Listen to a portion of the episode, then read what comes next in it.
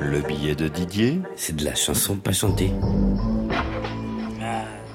Je m'appelle Saïd M. Rumbaba, mais vous me connaissez mieux sous le nom de Soprano. Soprano. Non pas comme la série, mais plutôt comme la voix.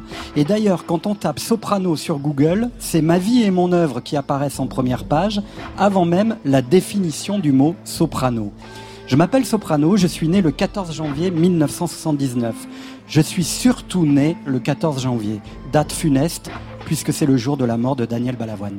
Et je cours, je me raccroche à la vie, je me saoule avec le bruit des corps qui m'entourent, comme des lianes nouées de tresses, sans comprendre la détresse des mots que j'envoie.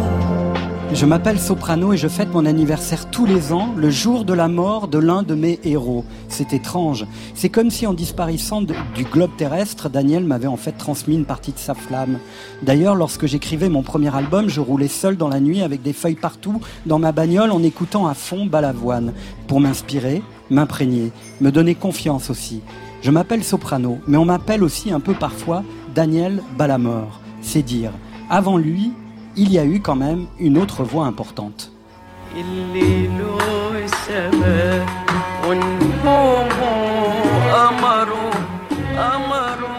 Um Kalsoum, la quatrième pyramide d'Égypte, L7, la dame que je chantais, moi petit soprano sur les bancs de la madrassa, l'école coranique de la mosquée de mon quartier, au plan d'Aou.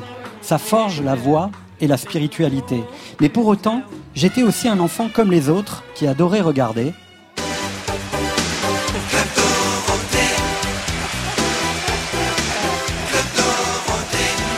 Ouais, moi je m'appelle Soprano et j'étais aussi évidemment un enfant du rap marseillais. Se répand, la feuille buvard absorbe l'émotion, sac d'images dans ma mémoire. Je parle de ce que mes proches vivent, de ce que je vois, des mecs coulés par le désespoir, qui partent à la dérive. Je m'appelle Soprano. Quand j'étais gamin, j'écrivais des refrains pour le virage du stade Vélodrome. 25 ans plus tard, j'ai fait chanter plus de 60 000 personnes dans ma ville.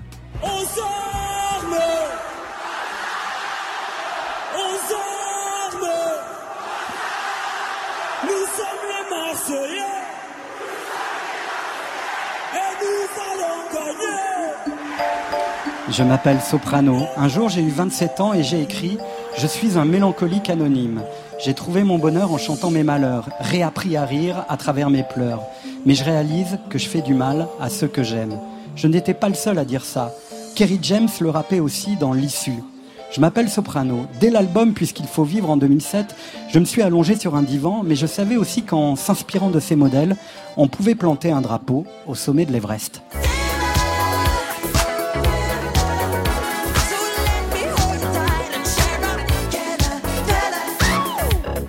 Je m'appelle Soprano. Pour la sortie de mon dernier album, beaucoup ont cru découvrir mes failles derrière mon sourire. Une tentative de suicide, un fils qui a grandi loin de moi. C'est fou, mais aujourd'hui, on m'écoute plus qu'hier. Fils, si aujourd'hui je te parle à travers ce disque, c'est pour que tu puisses savoir que ton père existe et qu'il s'appelle Saïd. Je suis triste depuis que ta mère t'a mis à la DAS sans me le dire, sans que je puisse te voir vu que t'es né sous X. Je m'appelle Soprano, j'ai avancé à l'instinct, juste pour être libre, avoir des ailes, rejoindre les cieux comme la colombe, être libre. Nous n'irons plus au bois, la colombe est blessée. Nous n'allons pas au bois, nous allons la tuer. Je m'appelle Soprano. C'est pour ne pas tuer la colombe que j'ai décidé de laisser la mélancolie au détriment de la puissance sentimentale de la famille. Famille du sang comme celle du cœur. C'est elle qui me rappelle qu'un arbre est solide que s'il est bien accroché à ses racines. Si tu veux changer le monde, change tes désirs. J'ai pris conscience que la positivité est l'oxygène de la vie. C'est ça, la renaissance.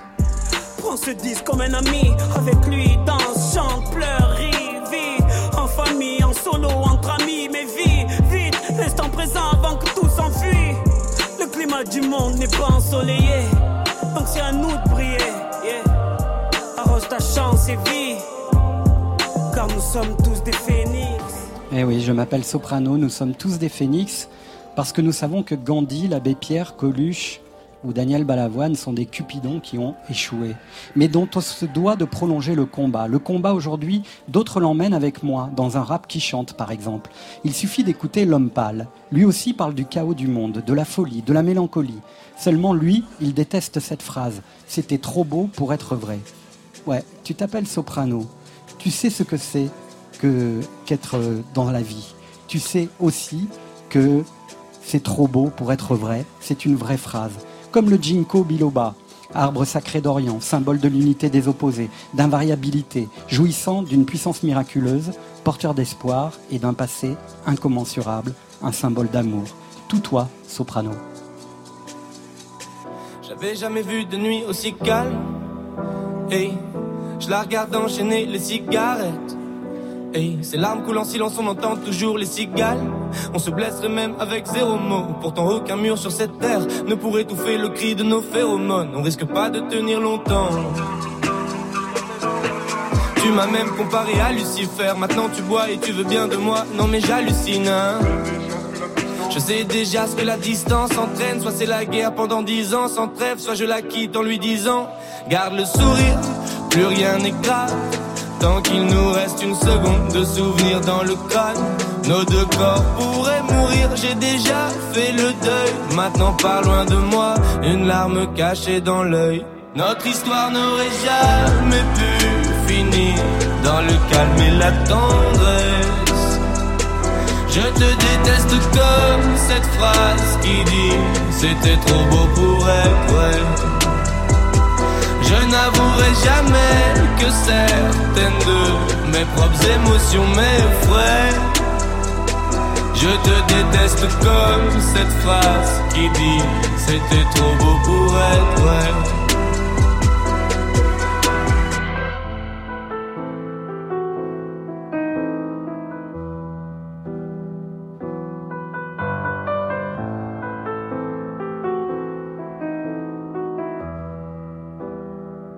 Bébé, c'est moins fort que j'oublie que c'est le chaos. Autour, c'est le chaos.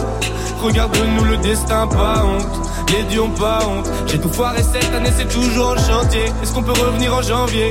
Son regard me traverse le corps comme une longue aiguille. On dirait bien qu'on est cuit, nous deux dans la même voiture, on fonce vers la mort. On se déteste tellement qu'on refait l'amour. Parce que c'est comme de la drogue, on a quoi planer. Sur son dos, mon corps, je fais de l'aquaplaning. Le problème, c'est que ça me rappelle pourquoi je l'aime. Je revois le début, les premières semaines. On pourrait repartir à zéro et prendre le premier avion dans un film de merde. Mais c'est du délire, garde le sourire.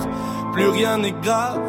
Tant qu'il nous reste une seconde de souvenir dans le crâne, nos deux corps pourraient mourir, j'ai déjà fait le deuil. Maintenant pas loin de moi, une larme cachée dans l'œil. C'est fou là, hein?